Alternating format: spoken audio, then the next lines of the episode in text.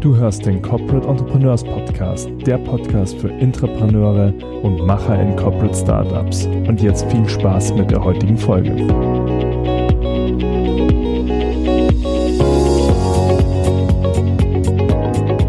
Herzlich willkommen zu einer neuen Folge im Corporate Entrepreneurs Podcast. Wir haben heute wieder einen ganz, ganz spannenden Gast. Ähm, bei uns ist Bernhard Kahlhammer, äh, den vielleicht einige von euch da draußen als Co-Founder von Kinoheld.de kennen. Und vielleicht aber doch noch ein paar mehr Leute als äh, Podcaster, denn Bernhard hat den sehr, sehr erfolgreichen Podcast Startup Hacks, früher bekannt als We Hustle Radio. Ich glaube, es ist gerade Ende letzten Jahres umbenannt worden. Das wird uns aber gleich genauer berichten.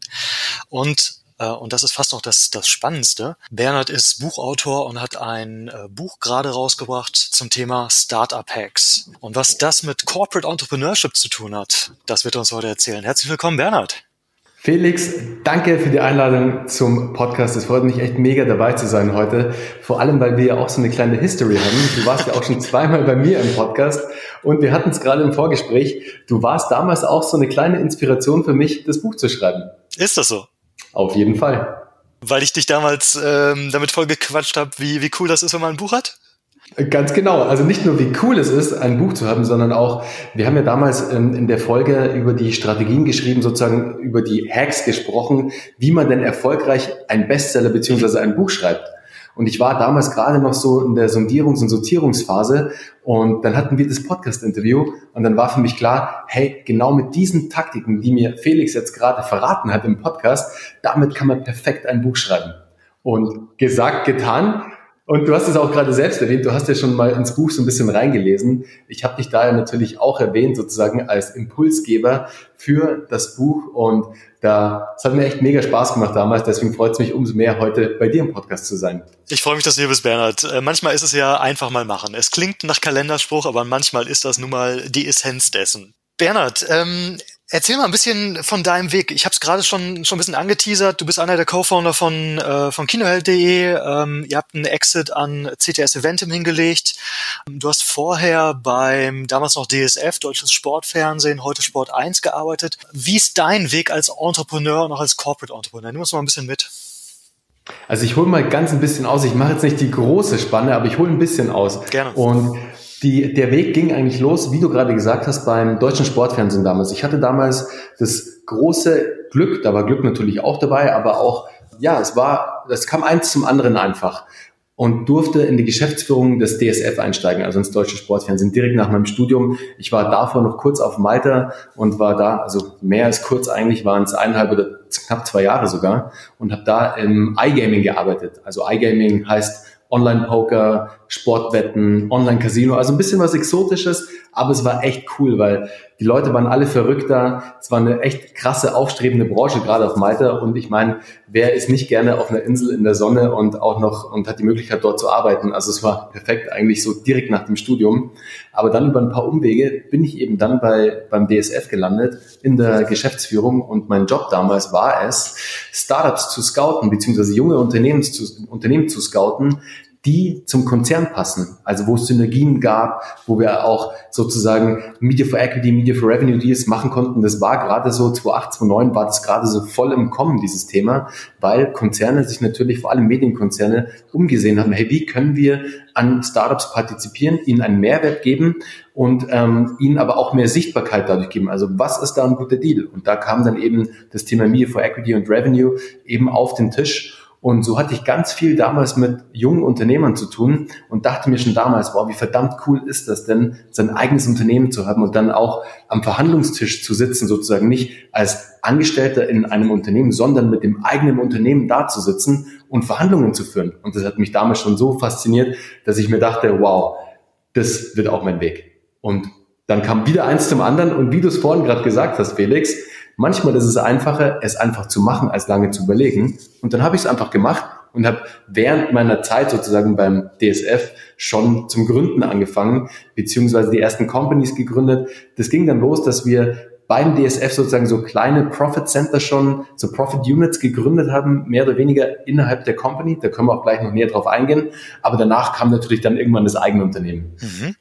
Ich muss mal wirklich aus Neugierde fragen, wenn du es nicht sagen kannst, magst, darfst, völlig okay, aber wie zum Henker kommt man denn vom Online-Poking auf Malta in die Geschäftsführung beim DSF? es, war, es war ziemlich crazy, Felix, aber es war das Netzwerk. Und ich schreibe das auch in meinem Buch, dass das Netzwerk ein extrem wichtiger Teil von deinem Erfolg ist, vor allem als Unternehmer, aber natürlich auch in einem Angestelltenkontext. Netzwerk kann sehr, sehr viel bewirken. Und bei mir war es damals so, dass die Geschäftsführerin von der Sportwetten Company sozusagen, wo ich war, Win United hieß die Firma damals, ich glaube heute ist die Jubin, war die Jahre Reichert. Und Jahre Reichert war die Ehefrau von Oliver Reichert. Mhm. Und Oliver Reichert war der CEO damals vom deutschen Sportfernsehen. Heute ist er, glaube ich, der CEO von Birkenstock mittlerweile. Aber damals war er eben beim DSF. Und ich hatte das noch größere Glück sozusagen, mit seinem kleinen Bruder, mit dem Urs, da ein Shoutout an dich, Urs, weil ohne den Urs wäre ich wahrscheinlich nie beim DSF gelandet bin ich dann sozusagen in diese in dieses ganze Netzwerk reingerutscht, weil Urs damals schon, ich glaube, der war fünf Jahre schon auf Malta und hat da eben bei dieser oder drei Jahre hat eben da schon bei der Firma gearbeitet und hat mich dann geholt. Und ich dachte mir damals direkt nach dem Studium, hey, coole Chance, mach ich mal. Das ist exotisch, das tut sich gut im Lebenslauf, weil ich habe natürlich auch lange rumüberlegt, so, hm, ist es jetzt was für mich? Weil so Sportwetten und so, das ist ja schon so ein bisschen shady. Also, also damals vor allem, heute hat sich das ja auch komplett geändert. Aber dann dachte ich mir, ich habe auch mit vielen Leuten in meinem Netzwerk gesprochen, sowas Exotisches im Lebenslauf, das tut sich gut, weil wenn dich jemand einlädt und selbst wenn, das, wenn er nur wissen will, was du da gemacht hast, weil es einfach abweicht von dem Normalen, dann hat sich schon rentiert. Du warst knapp oder über fünf Jahre bei äh, DSF beziehungsweise Sport 1, wenn ich das richtig gesehen habe, ne? Genau. Und du hast gerade gesagt, ihr habt auch da äh, Profit Center aufgebaut. Ähm, das mhm, heißt, du hast da genau. auch schon diesen, ja, was wir jetzt heute Corporate Entrepreneurship nennen, da 2008, 2019 und so weiter, wo es noch im Prinzip diesen Begriff gar nicht gab, ja auch schon äh, gelebt. Hattest du damals schon Zugang zu den äh, Startup-Methoden, wie sie heute ja im Prinzip gang und gäbe sind, also Lean und MVP bauen und schnell raus und iterieren und so weiter und so fort? Oder wie, wie seid ihr damals vorgegangen? Ich glaube, das damalige Vorgehen hat sich schon extrem unterschieden von heute. Also man hatte natürlich diese ganzen, wir hatten diese Fachbegriffe nicht, also es war kein ähm, Entrepreneur sozusagen, sondern wir haben halt neue Abteilungen aufgebaut am Ende oder wir haben getestet, was das Zeug hält sozusagen und haben einfach mal probiert. Das war das Coole damals schon beim DSF beziehungsweise dann bei Sport 1. Das Mindset des Managements war schon sehr offen für neue Dinge. Es war natürlich schon noch so ein bisschen die alte TV-Welt, aber diese Welt ist dann eben auf die Online-Welt getroffen und vor allem auf die Social-Media-Welt.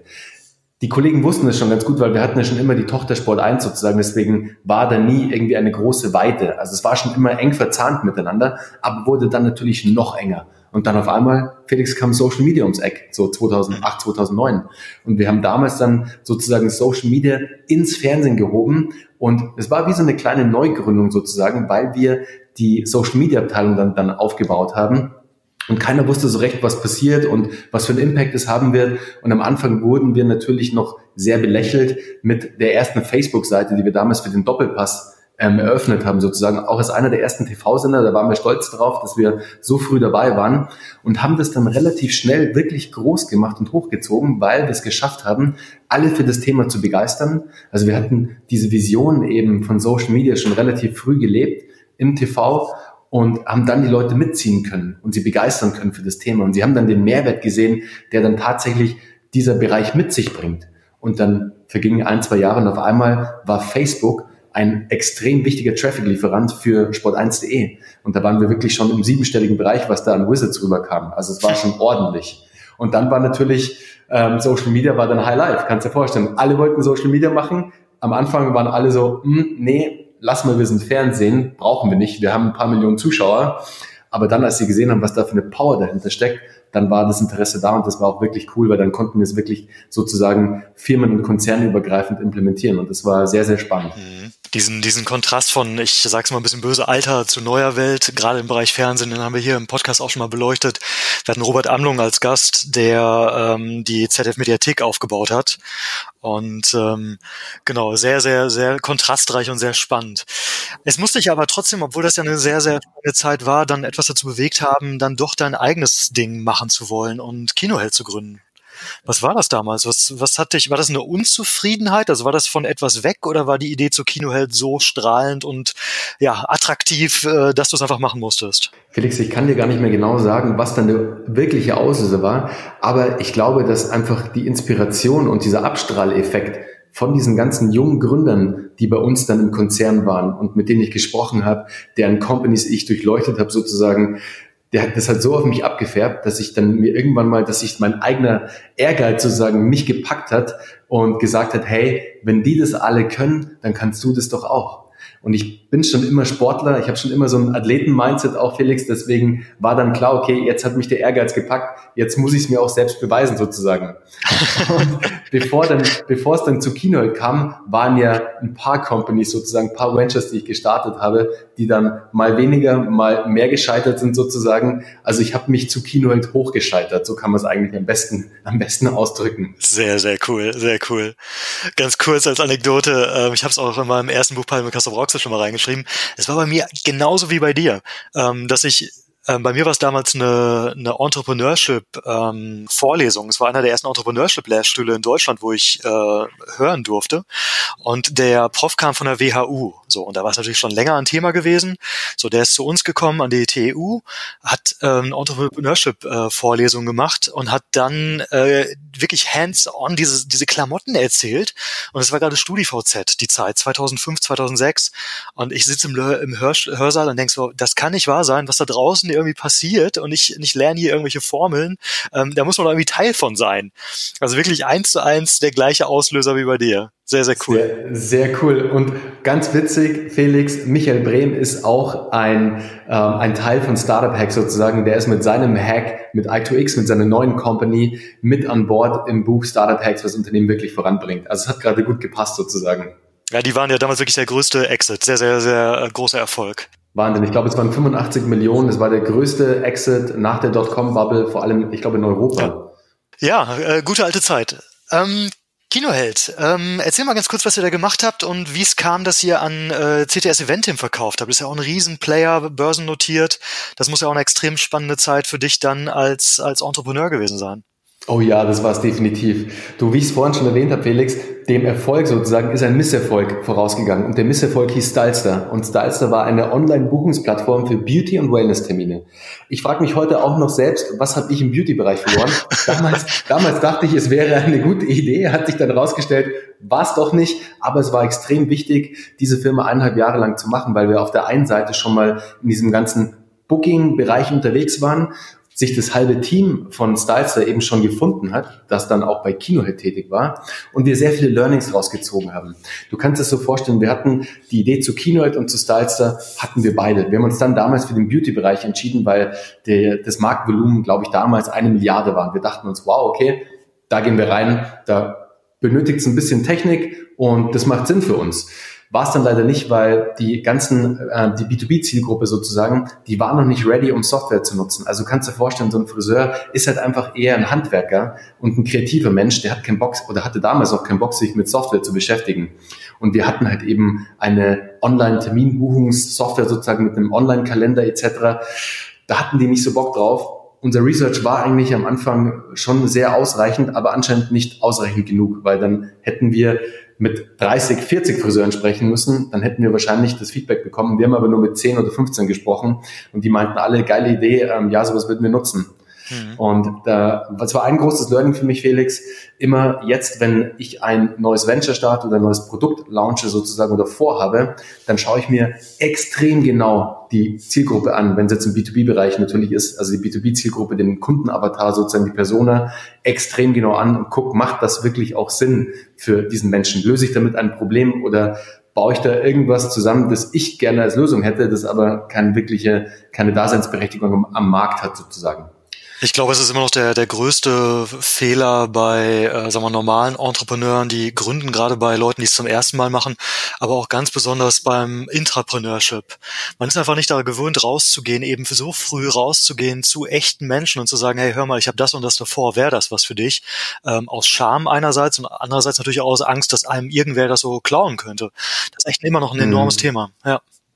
Ja, ganz wichtig da, dazu, Design Thinking macht absolut Sinn in solchen Prozessen, wirklich ganz nah am Kunden zu arbeiten, das Feedback vom Kunden ins Produkt einzubauen, schon ganz, ganz früh, bevor alles andere losgeht sozusagen.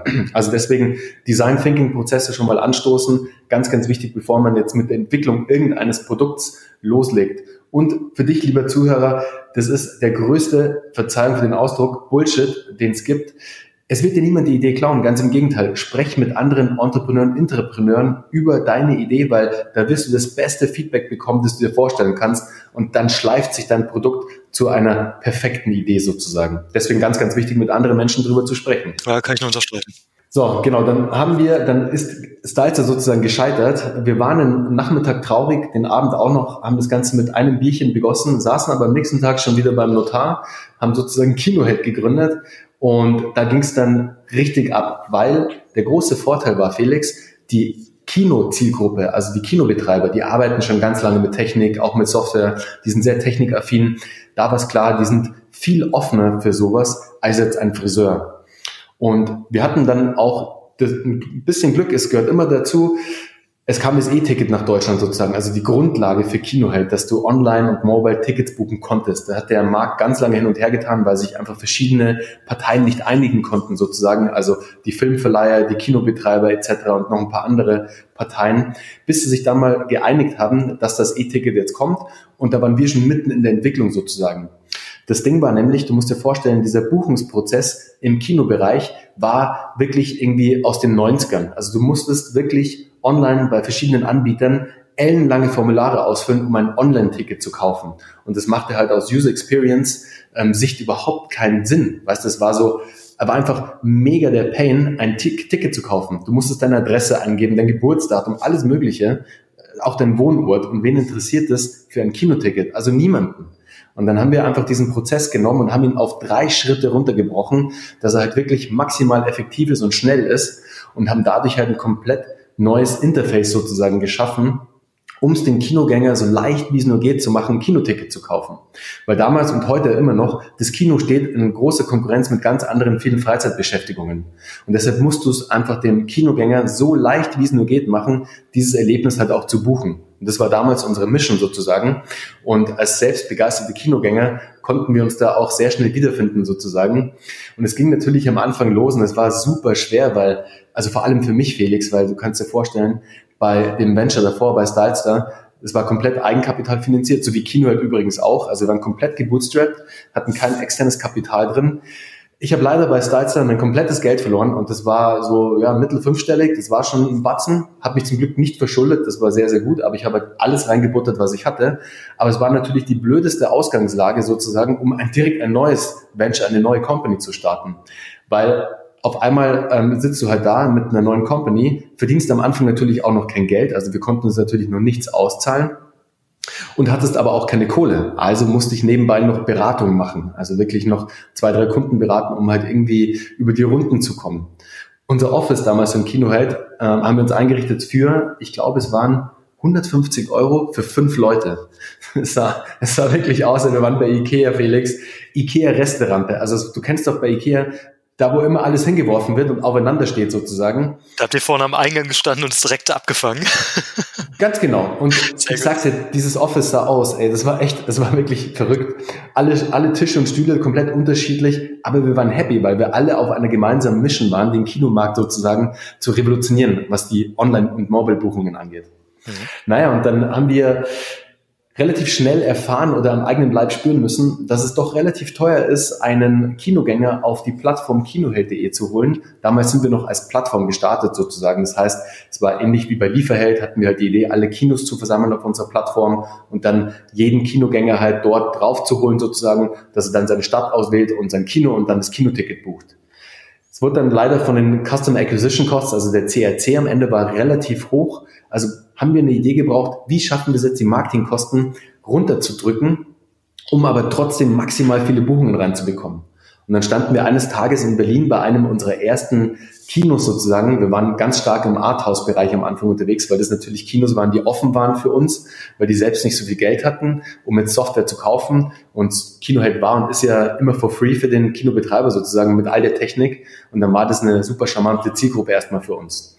Und dann standen wir eben beim Kino und ich weiß noch, damals hat die Betreiberin zu mir gesagt, Bernhard, echt, euer System ist so cool und es sieht super aus, total toll Design etc. Aber guck dir mal meine Website an. Die sieht aus wie von irgendwie aus den 90ern. Und dann meinte ich halt so, so wie ich bin, just do it.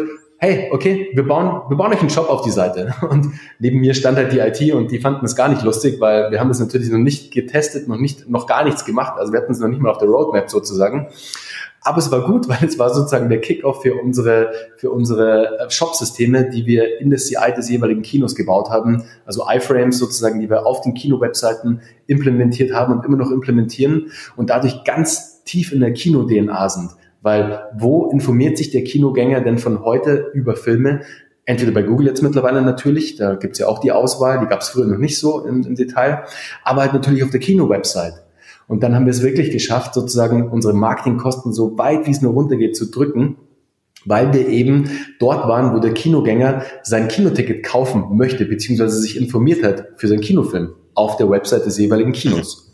Und dann ging es relativ schnell ab. Also da war dann sozusagen unser Tipping Point erreicht und wir haben echt ein relativ rapides Wachstum dann auch hingelegt und wurden dann auch innerhalb von zwei Jahren deutscher Marktführer in dem Bereich und haben dann jetzt in 2018 die Firma im Zuge eines Trade Sales an CTS-Eventum verkauft.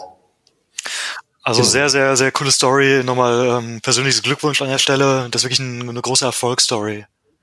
Und aus Danke. der Erfahrung und letztlich, und ich würde ganz gerne jetzt den Übergang äh, zu deinem Buch machen, weil ich davon überzeugt bin, dass es für die Hörer enorm spannend und enorm Mehrwert auch bringen kann. Ähm, also aus dieser Erfahrung und aus deinem Podcast, den du jetzt seit, ich glaube, anderthalb Jahren machst, Genau, jetzt knapp zwei Jahre sind jetzt mittlerweile. Mhm. Ist ähm, das Buch Startup Hacks äh, entstanden. Es ist eine Sammlung von von Hacks, von Growth Hacks ähm, mit der Zielgruppe Unternehmer, Entrepreneure, aber eben auch Corporate Entrepreneure. Ähm, erzähl mal ein bisschen über das Buch und was mich natürlich besonders interessiert ist aus der aus der Masse der Erfahrungen und Hacks, die du kennengelernt hast in den letzten fast zwei Jahren was ist so die Top drei, wo du sagst, ey, da kann kein Intrapreneur ohne leben? Also das, das müssen die wissen. Ja, sehr, sehr gerne. Also, wie du schon sagst, das Buch ist wirklich ähm, on the fly entstanden. Weißt du, ich saß in, in Kapstadt letztes Jahr und dachte mir irgendwann mal, Bernhard, es muss einen Weg geben, noch mehr Menschen erreichen zu können, noch mehr Menschen mit diesen tollen Input, mit diesen hoch, also hochwertigen Inhalten sozusagen aus dem Podcast von meinen Gästen inspirieren zu können. Und da kam ich dann auf eben den Gedanken Buch. Und so wie es der Zufall will, und ich glaube eigentlich nicht an Zufälle, das war eigentlich eine Bestimmtheit, gehe ich durch meinen Instagram-Feed und bin aufmerksam geworden auf Marc, der in meinem Netzwerk ist und Buchagent ist. Und so hat dann eins zum anderen geführt und wir haben einen tollen Deal mit einem Verlag hier in München erhalten. Ich glaube, du bist ja auch mit deinem neuen Buch auch bei Redline, also sind wir sozusagen Autoren-Buddies bei, bei Redline. und dann ging es, ja, und das Buch beinhaltet sozusagen die 20 besten Growth- und Marketing-Hacks ähm, der Podcast-Gäste. Also wirklich die 20, die irgendwie herausgestochen sind, die auch tolle Stories haben. Weil das Schöne am Buch ist sozusagen, dass du nicht nur diesen Hack hast, sondern du hast wirklich die Story zur Gründung von dem jeweiligen Unternehmer. Du hast den Hack wirklich ganz genau geschildert, aber in einem Storytelling-Ansatz. Also es ist nicht trocken, es ist wirklich schön erzählt am Ende, mit aber dann einer Handlungsempfehlung von mir, wie du es auf dein eigenes Business oder für Projekte in der Company umsetzen kannst und dann natürlich noch mit den besten Ratschlägen, die diese Unternehmer erhalten haben, Buchtipps, Morgenroutinen, Fuck-Ups und Fails natürlich auch, weil der, der hochfliegt, der fällt auch mal tief. Und das macht das Ganze dann so spannend am Ende. Aber du, die drei Top, die Top drei Hacks, ja, das ist, das ist tatsächlich eine Frage, die kriege ich jetzt öfters gestellt in letzter Zeit und das ist gar nicht so leicht zu beantworten, weil natürlich alle Hacks am Ende sehr individuell und total, ja, mit einem krassen Impact unterwegs sind sozusagen. Aber ich glaube, ähm, die Hacks, die am meisten für Intrapreneure Sinn machen, der eine, der mir da gleich einfällt, ist der Hack von Raphael von Primal State. Primal State sind Biohacker aus Berlin und die Jungs haben es wirklich geschafft, dass sie nicht nur Supplements, also Nahrungsergänzungsmittel auf den Markt gebracht haben, sondern wirklich auch Content, der das Ganze unterstützt. Also die schaffen es dann wirklich mit genialem Content Marketing und mit gutem Content unterstützend sozusagen noch mehr Produkte zu verkaufen, weil sie da noch Kurse on top rausgeben etc. Aber was Raphael, und Raphael ist eben der, C, der CMO von, von Prime Estate, was die genial machen, die haben sozusagen eine Core Community aus Kunden. Und das sind, ich glaube, ihre 50, ihre 100 besten Kunden oder sogar ihre 200 besten Kunden. Und diese 200 besten Kunden nutzen sie immer für Umfragen, um, also wenn sie ein neues Produkt launchen sozusagen oder ein neues Produkt vorhaben, oder eine Pipeline haben, dann nutzen sie diese 200 Leute, um sich sozusagen von diesen Menschen das Feedback zu holen für das Produkt und um daraus das perfekte Produkt zu machen. Also sie gehen mit einer Idee rein, sprechen mit dem ersten sozusagen, mit dem ersten Kunden. Dann gibt der sein Feedback rein, ja, ich hätte gerne Feature A, B, C und D und so weiter. Und dann gehen sie immer weiter und immer weiter und immer weiter. Und irgendwann sind sie bei, Kunde, bei Kunde 200 angekommen und sie haben halt das perfekte Bild von dem perfekten Produkt sozusagen, wo sie wissen, unsere Community wird es zu 100% kaufen, weil es genau nach den Vorstellungen der Community gebaut wurde sozusagen. Und diesen Ansatz fand ich einfach so smart, weil er macht halt so Sinn, er liegt auch so auf der Hand. Aber wie wir es gerade hatten, Felix, man denkt zu oft an die eigenen Bedürfnisse und nicht an die Bedürfnisse der Community oder der Kunden. Deswegen, liebe Entrepreneur, bindet eure Community so weit wie es geht und so gut wie möglich ein, wenn ihr neue Features oder neue Produkte entwickelt. Das ist ein ganz ein wichtiges Learning. Und ich habe das damals auch immer nicht gut genug durchgesetzt, sage ich mal, weil mein eigenes Ego auch immer mit reingekommen ist. Und ich glaube, so geht's vielen, weil man denkt dann, ja, aber das muss doch so sein und das ist doch ein super Feature und genauso muss es sein. Leider ist es so nicht. Dein Kunde weiß am besten, was er will, weil dein Kunde wird es am Ende auch kaufen. Deswegen höre extrem auf deinen Kunden. Ganz ein wichtiger Tipp. Ist auch, was wir, was wir eingangs da sagten, äh, dass das immer noch ein Thema ist, was immer noch ja, vernachlässigt wird, weil, weil man einfach Angst hat. So, man hat Angst rauszugehen und zu sagen, ey, boah, klingt total crazy, aber das ist genau das, was wir als nächstes vorhaben hast du Lust, zu, hast du Lust, das zu kaufen, löst es dein Problem. Das ist halt die große Hürde und das ist natürlich gerade dann schwierig, wenn ich noch gar keine Kunden habe. Wenn ich den Hack jetzt aber richtig verstehe, ist es das, dass sie wirklich ihre, also nicht einfach nur irgendwie Twittern oder Facebook oder Instagram machen und da mit der Gießkanne rausgehen, sondern dass sie wirklich genau wissen, wer ihre quasi ihre Alpha-Kunden sind und mit denen in echtem engen Kontakt sind und die auch wirklich in die Produktentwicklung einbinden. Ja? Ganz genau. Das hast du sehr gut zusammengefasst, Felix, weil das sind wirklich ihre Alpha-Kunden und da schicken sie nicht mal nur eine Mail raus, sondern die machen wirklich Skype-Calls mit denen, beziehungsweise Zoom-Calls oder was, welches Tool auch immer. Sie gehen wirklich ganz tief in den Research rein sozusagen und beziehen die Kunden wirklich ganz tief mit ein. Und was dadurch zeitgleich natürlich auch passiert ist, dass der Kunde sich als ein extrem großer Teil der Company fühlt, weil er mitreden darf. Das ist total, das ist wirklich ein krasses Gefühl für den Kunden, weil er sozusagen die Produkte mitentwickelt und auch dieses Gefühl dann hat. Mhm. Am Ende ist es ein Teil von ihm, ja. Sehr, sehr, äh, sehr, sehr spannend. Ganz genau. Deswegen schafft es dann wirklich da hochkonvertierende Produkte zu entwickeln. Also es ist wirklich ein sehr spannender Hack sozusagen. Du hast die Hacks im Buch eingeteilt in, ich glaube, Pro, äh, was war das zweite? Genau, Pro, Expert, Expert und Legendary. Und Legendary, ganz genau. Und es ist so witzig, jetzt, als, jetzt, wenn ich auch wieder drüber nachdenke, ich habe gestern mit Anna, mit meiner Frau drüber gesprochen und diese Einteilung sozusagen ist in Südafrika entstanden, als wir gerade im Auto saßen und ich weiß gar nicht mehr, wo wir hingefahren sind. Ich glaube, ich durfte zu einer Surf-Session gehen, weil ich bin begeisterter Wellenreiter und saß mit Anna eben im Auto und ich habe überlegt, hey Anna, wie kann ich diese Hacks perfekt einteilen? Und mir ist schon immer diese, ja, diese, diese Einteilung aus den USA halt immer im Kopf gewesen mit Rookie, Amateur und etc. Das fand ich schon immer stark, aber ich muss das natürlich jetzt so auch machen, dass es auch gut zu den Hacks passt und auch die Hacks dann auch wirklich so gut in Szene setzt. Und deswegen kam ich dann zu dieser ähm, Ordnung sozusagen. Nur ganz kurze Anekdote, ist mir gerade so eingefallen. Du wolltest unbedingt mal Legendary in dein Buch einbauen, ja, finde ich gut. Ja, ganz, ganz genau.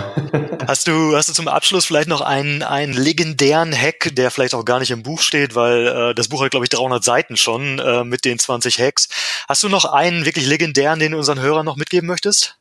Also ein legendärer Hack und der steht tatsächlich, der steht tatsächlich auch im Buch und den hat damals meiner Meinung nach definitiv Hermann Scherer hingelegt, als er sozusagen Bill Clinton nach Deutschland geholt hat. Man hat es jetzt gerade wieder aktuell gesehen, als Gedankentanken ähm, Obama geholt hat und das ging ja komplett durch die Presse. Das war ja wirklich krass. Also war von der Bildzeitung bis zur Süddeutschen, also ich glaube, jeder hat drüber geschrieben und sie haben es halt dadurch geschafft, ihren Brand halt perfekt zu positionieren und diesen Abstrahleffekt sozusagen, dieses Weltstars für ihre eigene Marke zu nutzen. Und genauso hat es damals ja auch Hermann Scherer gemacht, sozusagen als er Bill Clinton geholt hat. Er wurde danach auf einmal, ist er zum bekanntesten Speaker seiner Branche sozusagen aufgestiegen. Das fand ich total spannend, weil am Ende ist es eine andere Person, die so wahnsinnige Abstrahleffekte, es kann auch ein anderer Brand sein, es kann auch ein Produkt sein, mit dem man vielleicht eine Kooperation macht etc., so wahnsinnige Abstrahleffekte auf deinen eigenen Brand hat, dass du da wirklich oben und unten irgendwie komplett durch die Presse gehst und das Ganze halt wirklich abgeht. Also den Hack fand ich auch total spannend.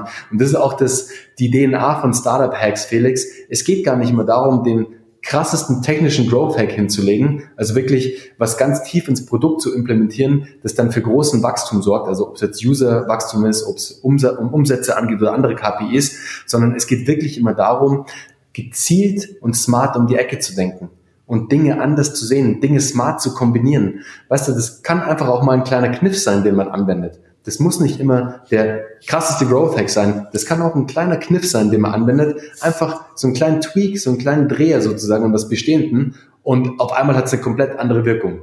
Das, das ist ein sehr, sehr schönes, äh, eine sehr, sehr schöne Zusammenfassung. Und ich finde das extrem wichtig, das auch nochmal sich vor Augen zu führen, gerade wenn ich in einem normalen Unternehmen als Entrepreneur unterwegs bin. Denn ähm, man hat ja ganz, ganz häufig die Tendenz, dass man irgendwas liest und denkt so, ah, das, das kann ich auf mich gar nicht anwenden, das passt nicht. Oder auch, dass man sagt, ah, das ist jetzt irgendwie so durchgelutscht, ähm, das ist für mich auch nicht relevant. Aber wie wichtig ist das, dass man sich selbst immer noch mal die Stärken und Schwächen seiner Situation oder seines der Situation, in der man ist, vor Augen führt. Und was, glaube ich, ganz, ganz viele Entrepreneure noch nicht ja, das Potenzial noch nicht komplett realisieren, ist, dass sie einfach den Vorteil der starken Marke haben. Wenn ich ein, äh, ein Hermann Scherer oder ein Felix Plötz oder meinetwegen auch eine Gedankentanken bin, die ja mittlerweile eine, eine große Reichweite und eine große Brand äh, Awareness äh, generieren konnten, ähm, dann ist das vielleicht machbar. Aber wie leicht, in Anführungsstrichen, ist ein solcher Hack, den du jetzt ja als letzten als Beispiel gebracht hast, für eine für eine BASF, für eine, für eine VW, für eine Audi, für wirklich diese, diese Weltmarken, wenn du Intrapreneur da bist, ähm, hast du so einen enormen Vorteil durch eben die Ressourcen, die dir dein Umfeld bietet. Und ich glaube, das ist vielleicht auch nochmal ein Hack, auch wenn ich den jetzt vielleicht gar nicht so nennen würde, aber sich das nochmal wirklich auch vor Augen zu führen, was, was habe ich hier eigentlich alles an, an den Händen, was kann ich eigentlich alles nutzen, ähm, was andere nicht haben. Und das ist aus meiner Sicht auch der ganz, ganz große Vorteil, den Corporate Entrepreneure, Corporate Entrepreneure haben gegenüber normalen Startup-Gründern, dass sie eben die Kundenverbindungen äh, haben, die bestehenden Kundenverbindungen, sie haben die Brand, sie haben das Vertrauen, sie haben den Zugang und das Geheimnis ist wirklich eigentlich nur das nochmal für sich, sich deutlich zu machen und zu nutzen. Ganz genau, sehe ich ganz genauso, Felix. Man hat da so viele tolle Möglichkeiten, die andere Entrepreneure, die jetzt ihr eigenes Unternehmen starten, gar nicht haben. Die hätten die so gerne.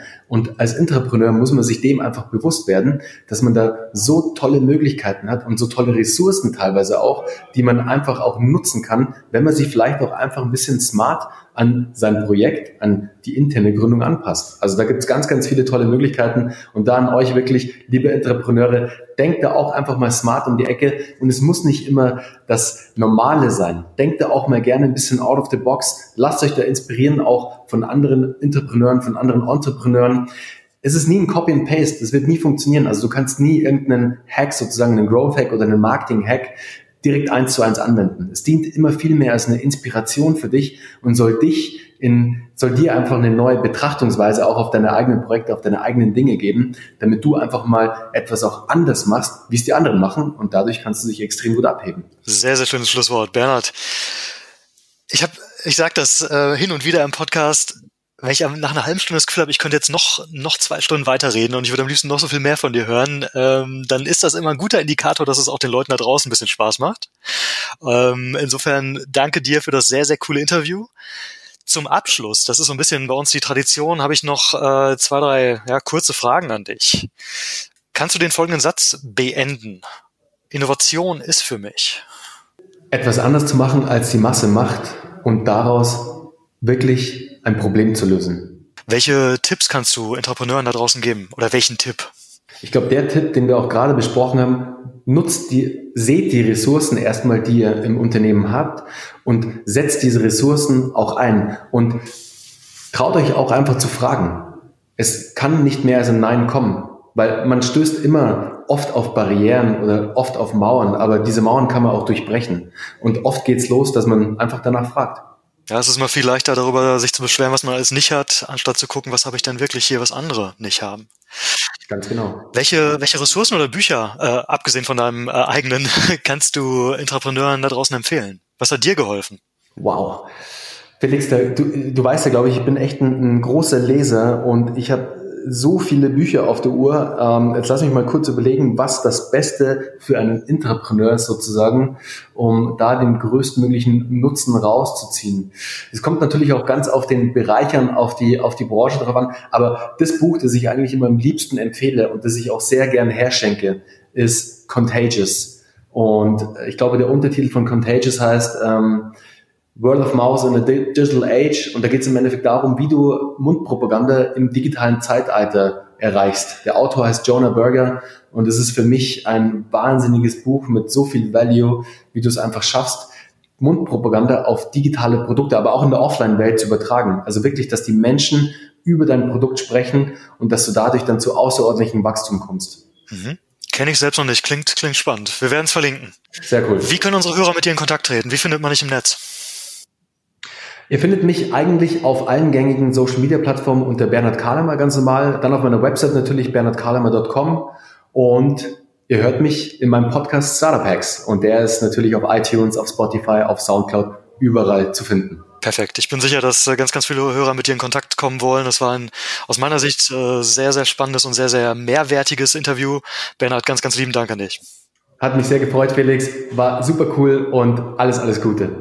Bis bald. Ciao. Ciao. Wenn du dich jetzt mit anderen Corporate Entrepreneuren vernetzen möchtest, dann komm doch in unsere Community. Den Link dazu findest du in den Show Notes.